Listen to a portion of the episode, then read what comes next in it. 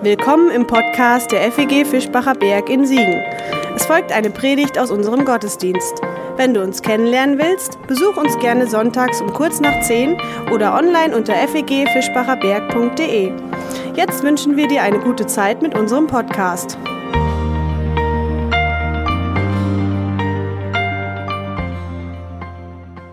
Das Ewige im Jetzt. So lautet eine Predigtsammlung des Theologen Paul Tillich und so lautet die Predigt, die wir heute von ihm hören werden, aus meinem Mund, aber geschrieben hat sie Paul Tillich, ein Theologe des 20. Jahrhunderts. Ich habe diese Predigt schon im Januar dieses Jahres gelesen und dachte, für diesen Tag heute passt sie wunderbar. Zum einen, weil sie zu diesem Tag passt, Totensonntag und Ewigkeitssonntag, weil sie beides miteinander verbindet und weil ich es spannend und interessant und wichtig finde, sich mit Menschen auseinanderzusetzen, die theologisch gedacht haben. Denn Menschen denken immer unterschiedlich. Manche werden dafür bezahlt, wie Paul Tillich, äh, das der Fall. Bei dem war das der Fall und bei anderen ist das auch der Fall. Die machen sich viele Gedanken und wir können davon ganz, ganz viel lernen.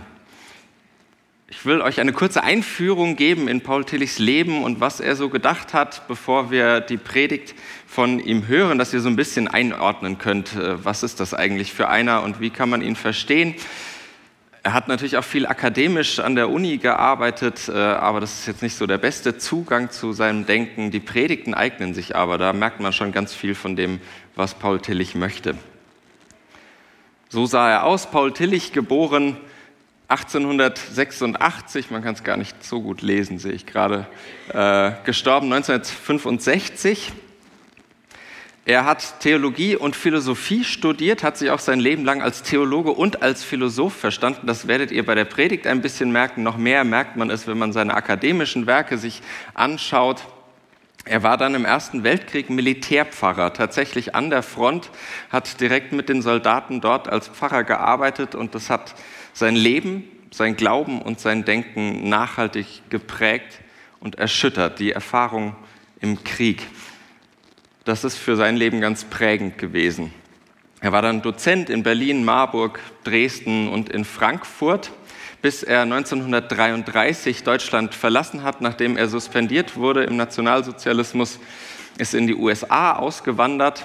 Wen das interessiert, Tillich hat bis zu seinem Ende sehr ähm, interessant Englisch gesprochen. Es gibt da Aufnahmen bei YouTube, wenn ihr euch das mal anschauen möchtet. Das ist sehr schön und Tillich äh, lohnt sich. Das zeichnet ein bisschen auch seine Theologie aus. Er hat sich mit dieser Sprache abgemüht. Ähm, das bedeutet aber auch, dass er sehr, sehr einfache Sprache verwendet hat, wenn die Gedanken auch sehr hochtrabend und ähm, sehr kompliziert manchmal sind. Die Sprache ist es nicht, weil er das einfach, ich sage jetzt mal böse, nicht besser konnte. Das macht auch ein bisschen von Tillich aus. Er war dann Professor in New York und ähm, konnte sich später dann die Unis aussuchen, an denen er noch weiter wirken wollte, war dann in Harvard und zuletzt in Chicago, wo er auch gestorben ist. Ich habe versucht, sein Denken mal auf drei Grundideen runterzubrechen. Eine davon hatten wir schon. Tillich äh, ist uns nämlich in unserer aktuellen Predigtreihe schon mindestens einmal begegnet mit seiner Idee davon, dass Glaube und Religion etwas ist, was uns unbedingt angeht. Es gibt Dinge, die gehen uns bedingt an. Das sind sozusagen die Bedingungen unseres Lebens. Eine Bedingung ist, wenn ich morgens ungefähr um 10 Uhr hier sein will, muss ich irgendwann vorher aufstehen. Muss mich nicht unbedingt fertig machen. Ich kann auch einfach so kommen, wie ich gerade aufgestanden bin. Äh, aber ich muss dafür was machen. So, das sind die Bedingtheiten des Lebens. Manche Dinge, die gehen uns aber auch unbedingt an dass ich mich morgens darüber freuen kann, überhaupt aufgewacht zu sein, dass ich überhaupt die Möglichkeit habe, Gottesdienst zu feiern, andere Menschen zu treffen. Das sind Dinge, die uns unbedingt angehen, die uns unbedingt treffen können in unserer Existenz, in unserem Dasein, dass sie uns so bedeutsam werden, dass wir das Gefühl haben, da trifft uns etwas, was über alles, alle Bedingungen des Lebens hinausgeht. Das meint Tillich damit, wenn er sagt, dass uns etwas unbedingt angeht und dass das Gott ist. Er macht arbeitet in seiner Theologie mit der sogenannten Methode der Korrelation. Das hört sich ganz kompliziert an, ist eigentlich aber ganz einfach, weil Tillich die Idee hat, dass Religion immer etwas mit dem Leben zu tun hat. Es gibt eigentlich keine, wenn man ihn liest, kommt man nicht unbedingt auf die Idee, aber eigentlich gibt es keine abstrakte Theologie. Es gibt nur Theologie, die über das Leben redet, die die Existenz, unser Dasein beschreibt. Auch die merkwürdigen Begriffe, Sünde, Gnade, hält Tillich immer für Begriffe, die aus dem Leben kommen und das Leben beschreiben. Und so die religiöse Sprache immer mit dem Leben korreliert, miteinander in Beziehung steht. Glaube und Leben, Botschaft und Leben steht miteinander in Verbindung. Und Tillich ist der Überzeugung, dass alle Religion immer in Bildern spricht und wir uns bewusst sein müssen, dass Gott immer noch mal größer ist als alle Bilder, die wir uns von Gott machen können. Dass wir mit Bildern Gott nicht, zu begre nicht begreifen, nicht zu greifen bekommen. Wenn wir von Gott als Vater reden, dann ja, beschreiben wir etwas Zutreffendes von Gott, aber Gott ist noch mehr. Gott ist noch mehr als die Bilder, die wir von Gott sagen können.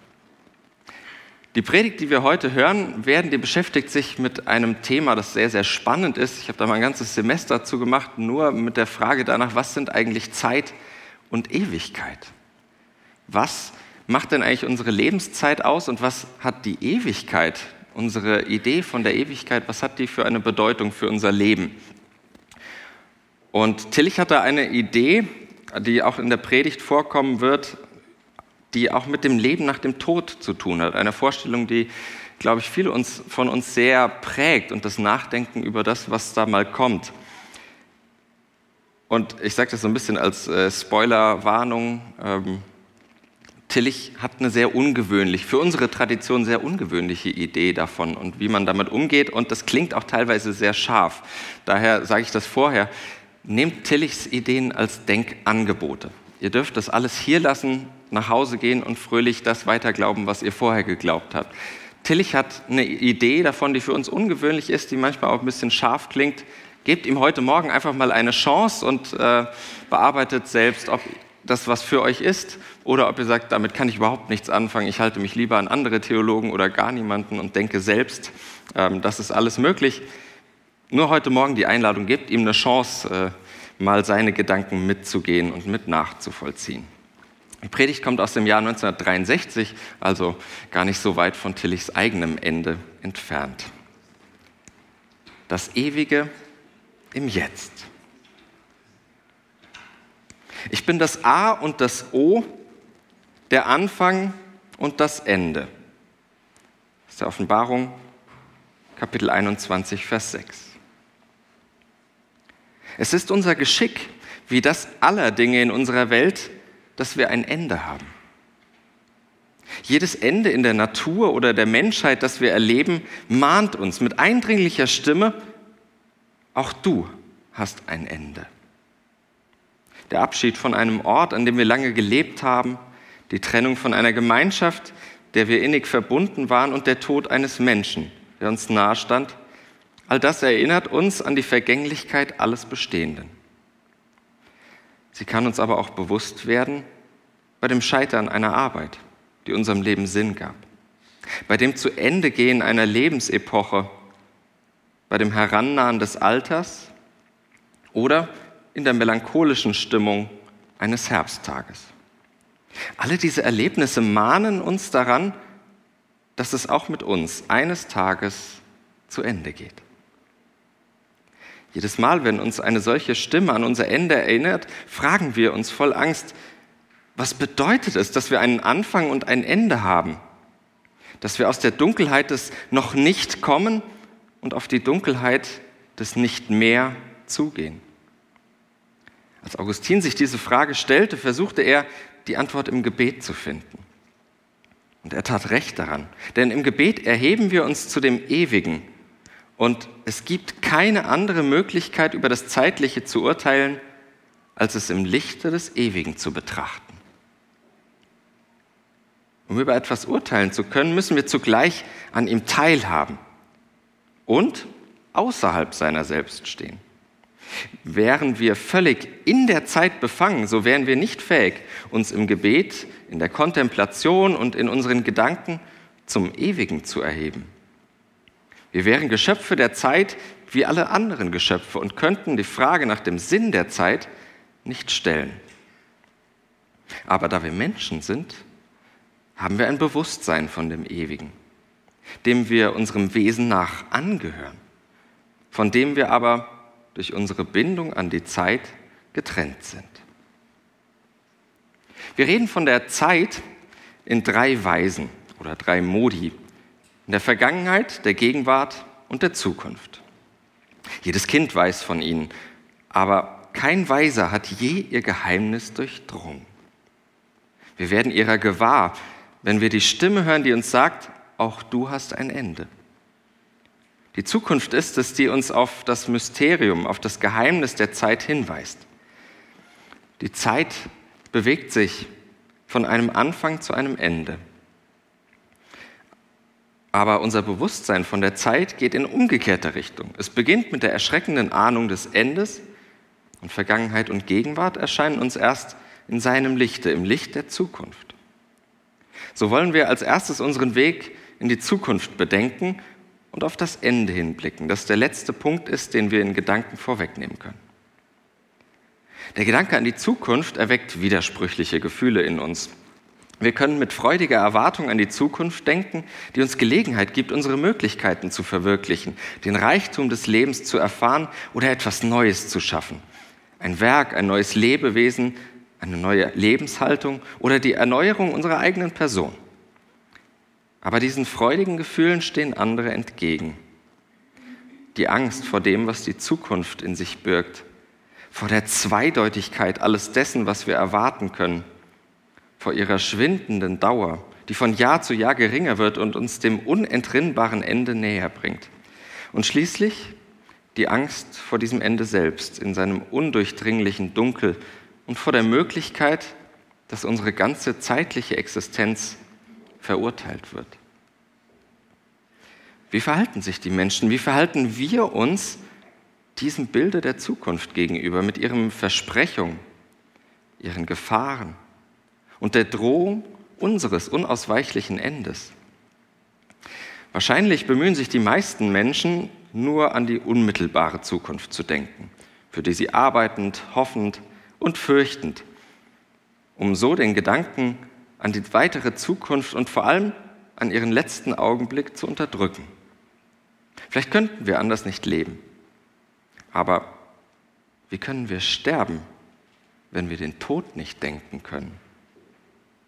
Und wer nicht fähig ist zu sterben, ist der fähig zu leben? Wie verhalten wir uns, wenn sich uns der Gedanke an das unentrinnbare Ende aufdrängt, das die Zukunft für uns bereithält, können wir ihn ertragen?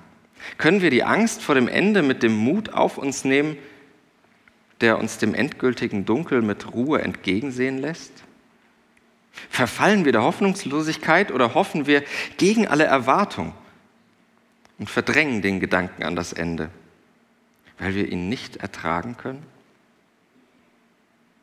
Wir können das Wissen um unsere Endlichkeit auf verschiedene Weise verdecken. Wir können die Hoffnung auf ein langes Leben zwischen den gegenwärtigen Augenblick und das Ende schieben. Das tun selbst alte Menschen, deren Ende nahe bevorsteht, weil sie den Gedanken nicht ertragen können, dass sie dem Tode so nahe sind. Andere Menschen, die diesen Selbstbetrug durchschauen, trösten sich auf andere Art. Sie erhoffen sich ein Fortleben nach dem Tode und malen sich eine Zukunft ohne Ende aus, in der sie vollenden oder besitzen können, was ihnen in diesem Leben versagt war. Diese naive Haltung zur Zukunft ist gemein, zur Zukunft ist allgemein. Wir weigern uns anzuerkennen, dass wir endliche Geschöpfe sind, die aus dem ewigen Grund der Zeit hervorgehen und in den ewigen Grund der Zeit zurückkehren, mit begrenzter Lebensdauer als der uns zugemessenen Zeit. Wir setzen anstelle der Ewigkeit eine Zukunft ohne Ende. Aber Endlosigkeit ist ziellos. Sie ist endlose Wiederholung des Gleichen und könnte eher als Bild der Hölle dienen. Sie ist nicht die christliche Auffassung vom Ende. Die christliche Lehre sieht das ewige jenseits von Vergangenheit und Zukunft. Ich bin das A und das O, der Anfang und das Ende. Nach der christlichen Botschaft läuft die Zeit auf ein Ende zu und wir bewegen uns auf das Ende der Zeit hin. Auf das Ende der Zeit, die unsere Zeit ist. Viele Menschen, aber nicht die Bibel, haben eine verschwommene Vorstellung von einem Leben nach dem Tode. Selbst in Liturgien wird Ewigkeit als Welt ohne Ende übersetzt. Aber die Welt ist ihrer Natur nach das, was ein Ende hat. Wenn wir, ohne uns mit falschen Hoffnungen zu betrügen, über die Ewigkeit nachdenken wollen, dann dürfen wir sie weder als Zeitlosigkeit noch als Zeit ohne Ende denken. Das Geheimnis der Zukunft wird durch das Ewige beantwortet. Wir versuchen von ihm, von dem Ewigen, in Bildern zu reden, von Bildern mit Bildern, die dem Zeitlichen entnommen sind. Wenn wir jedoch vergessen, dass es Bilder sind, dann verfallen wir in Selbstbetrug und Absurdität. Es gibt keine Zeit, die auf diese Zeit folgen würde, aber es gibt Ewigkeit, jenseits der Zeit. Wir bewegen uns auf etwas zu, was noch nicht ist. Und wir kommen von etwas her, was nicht mehr ist.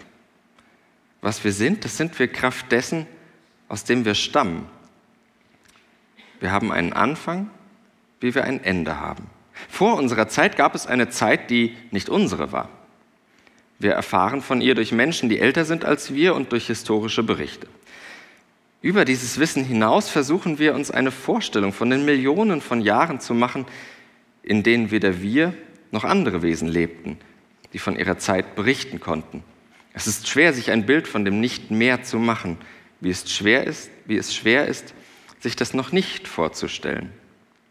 Im Allgemeinen machen wir uns wenig Gedanken über das noch nicht, über die unbestimmte Zeit vor unserer Geburt, in der wir noch nicht existierten.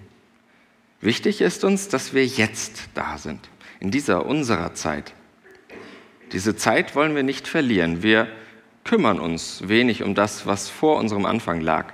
Aber wir wollen um das wissen, was nach unserem Ende kommt. Könnten wir aber das eine ohne das andere tun? Nicht nach der Auffassung des Johannesevangeliums. Wenn es von der Ewigkeit des Christus spricht, weist es nicht nur darauf hin, dass er in die Ewigkeit zurückkehrt, sondern auch darauf, dass er aus der Ewigkeit kommt. Wahrlich, wahrlich, ich sage euch, ehe Abraham war, bin ich, sagt Jesus. Aber damit ist nicht die Dimension gemeint, in der die Vergangenheit liegt. Die Zuhörer missverstehen Jesus, weil sie an die historische Vergangenheit denken und glauben, dass er sich ein Alter von Hunderten von Jahren zuschreibe. Und sie sind zu Recht ärgerlich über eine solche Absurdität. Er sagt doch nicht, ich war vor Abraham, sondern ich bin vor Abraham. Er spricht davon, dass er aus der Ewigkeit kommt. In ihr ist der Anfang von allem, was ist, nicht in den unzähligen Millionen von Jahren, die unserem Dasein vorausgegangen sind, sondern in dem Ewigen, als dem letzten Punkt der Vergangenheit. Das Geheimnis der Vergangenheit, aus der wir kommen, liegt darin, dass sie in jedem Augenblick unseres Lebens zugleich gegenwärtig und nicht gegenwärtig ist. Sie ist gegenwärtig, insoweit wir sind, was das Vergangene aus uns gemacht hat. In jeder Zelle unseres Körpers, in jedem Zug unseres Gesichts, in jeder Regung unserer Seele ist das Vergangene gegenwärtig. Selten hat man so viel über die Fortwirkung des Vergangenen im Gegenwärtigen gewusst wie heute. Wir kennen den Einfluss, den unsere Kindheitserfahrungen auf unseren Charakter haben. Wir wissen um die Narben, die frühe Geschehnisse hinterlassen können. Wir haben wiederentdeckt, was die griechischen Tragiker und die jüdischen Propheten wussten, dass die Vergangenheit in uns fortlebt, als Fluch und als Segen. Denn das Vergangene kann beides sein, Fluch wie Segen. Und nicht nur für einzelne Menschen, sondern auch für Völker und ganze Kontinente. Jetzt merkt man, dass diese Predigt in den USA gehalten wurde, in dem nächsten Abschnitt. Die Geschichte nährt sich von der Vergangenheit, von ihrem Erbe. Die europäischen Völker verdanken ihre Größe ihrer alten, unausschöpflichen, reichen Tradition. Aber der Segen dieser Tradition ist mit Fluch gepaart. Dem Fluch, der aus frühen Spaltungen in einzelne Völker herrührt, die Europa 100, Jahrhundert auf Jahrhundert in blutige Kämpfe verstrickt und immer wieder an den Rand der Selbstvernichtung gebracht haben. Damit verglichen ist der Segen groß, der auf Amerikas kurzer Geschichte liegt. Aber von seiner Gründung an sind auch hier Elemente am Werk, die ein Fluch sind und noch lange Jahre ein Fluch bleiben werden. Ich brauche nur an den Rassenkonflikt zu erinnern, der sich nicht nur innerhalb des Landes auswirkt, sondern auch in dem Verhältnis Amerikas zu Rassen und Nationen außerhalb seiner Grenzen. Die amerikanische Lebensform ist ein Segen, der aus der Vergangenheit stammt, aber sie ist auch ein Fluch, der ihre Zukunft bedroht. Ist es möglich, sich von dem Fluch zu befreien, der auf Völkern und Kontinenten liegt und in immer stärkerem Maß die gesamte Menschheit bedroht? Können wir Elemente unserer Vergangenheit in die Vergangenheit verbannen, sodass sie ihre Gewalt über die Gegenwart verlieren? Im Einzelleben ist das durchaus möglich und wichtig. Man hat zu Recht behauptet, dass die Größe eines Charakters davon abhänge, wie viel er in die Vergangenheit zurückgeworfen hat. Trotz der Macht, die die Vergangenheit über den Menschen besitzt, kann er sich von ihr befreien, indem er das Vergangene aus der Gegenwart ausstößt und so, zumindest vorübergehend, zur Wirkungslosigkeit verdammt. Es kann allerdings zurückkehren, sich die Gegenwart erobern und den Menschen zerstören. Aber das muss nicht geschehen. Wir sind nicht unausweichlich das Opfer unserer Vergangenheit. Wir können das Vergangene zum Vergangenen machen. Durch Reue, sagt Tillich. Wahre Reue ist nicht das Gefühl des Bedauerns über eine falsche Handlung, sondern es ist die Trennung des ganzen Menschen von Teilen seiner selbst, die er in die Vergangenheit stößt, sodass sie keine Macht mehr über sein gegenwärtiges Leben haben. Kann eine ganze Nation das Gleiche tun? Kann sie oder kann auch nur eine Gruppe von Menschen wahrhaft bereuen?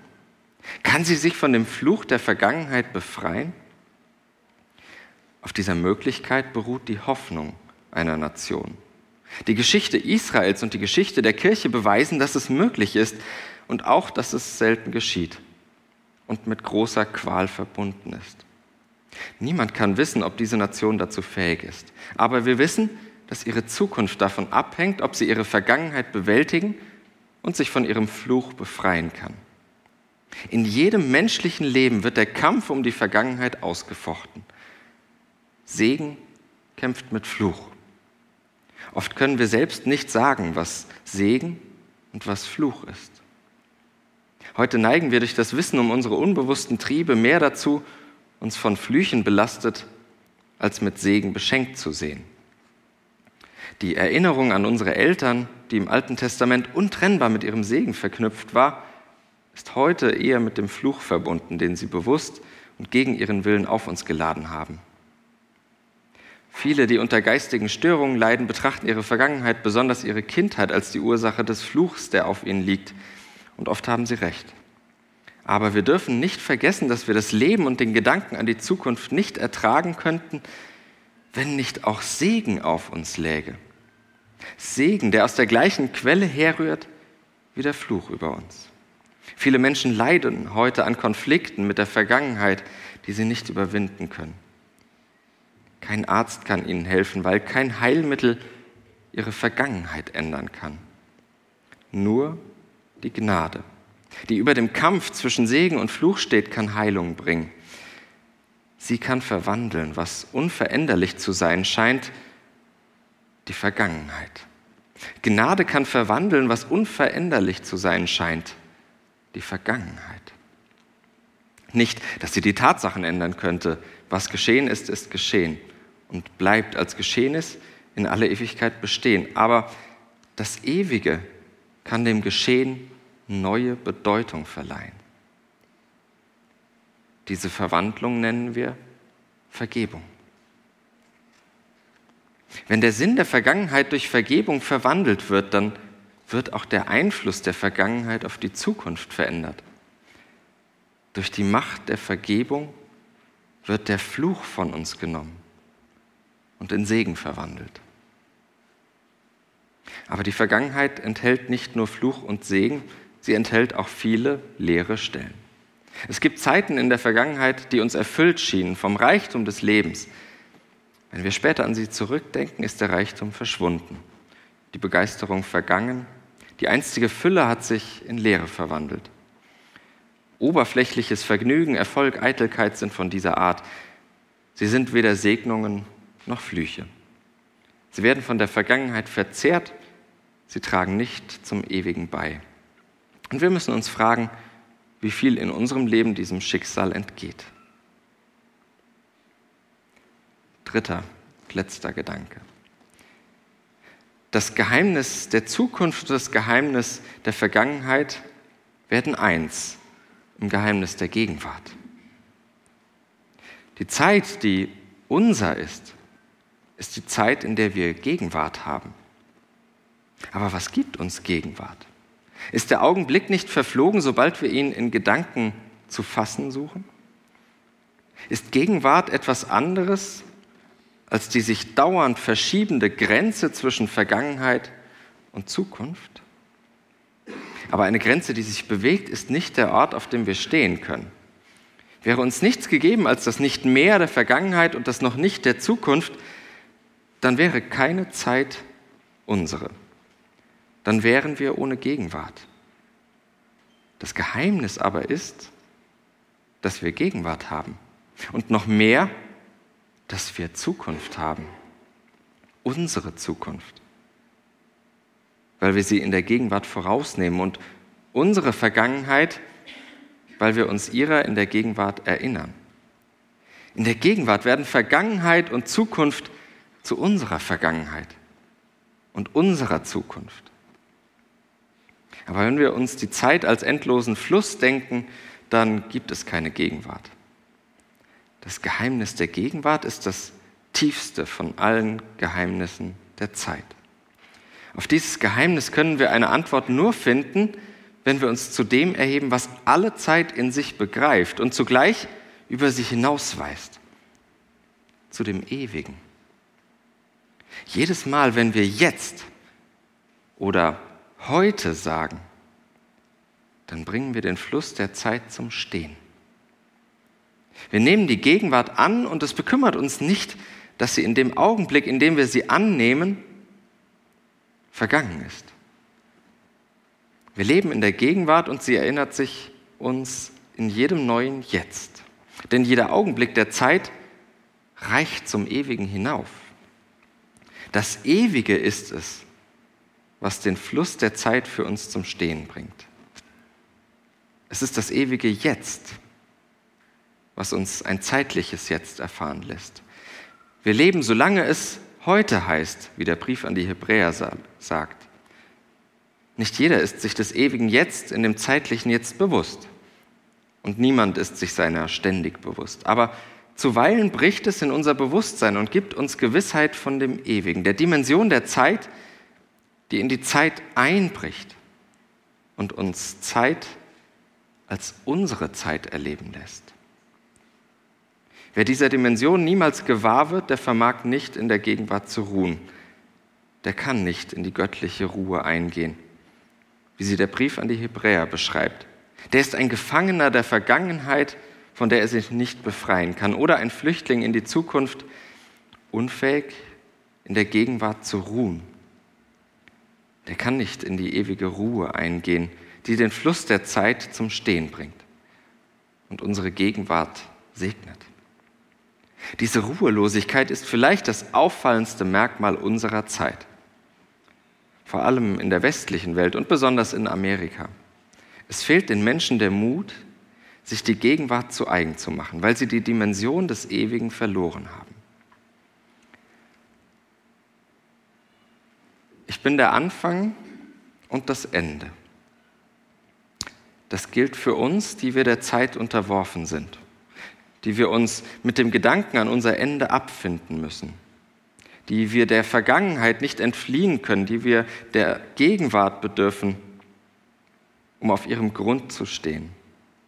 Jeder Modus, jede Weise der Zeit hat sein eigenes Geheimnis. Jeder bringt seine besondere Angst mit sich und jeder treibt uns zu einer letzten Frage. Auf diese Fragen gibt es nur eine Antwort, das Ewige. Es gibt eine Macht, die die alles verschlingende Gewalt der Zeit überwindet. Das Ewige. Er, der war und ist und sein wird. Der Anfang und das Ende. Er schenkt uns Vergebung für das Vergangene, Mut für das Zukünftige und Ruhe in seiner ewigen Gegenwart. Amen. Das war's für heute. Um keine neue Folge zu verpassen, kannst du den Podcast einfach auf deinem Smartphone abonnieren. Mehr Informationen findest du unter fegfischbacherberg.de. Wenn es dir gefallen hat, lass uns gerne einen Kommentar oder eine Bewertung da und sag es weiter. Tschüss und vielleicht bis zum nächsten Mal.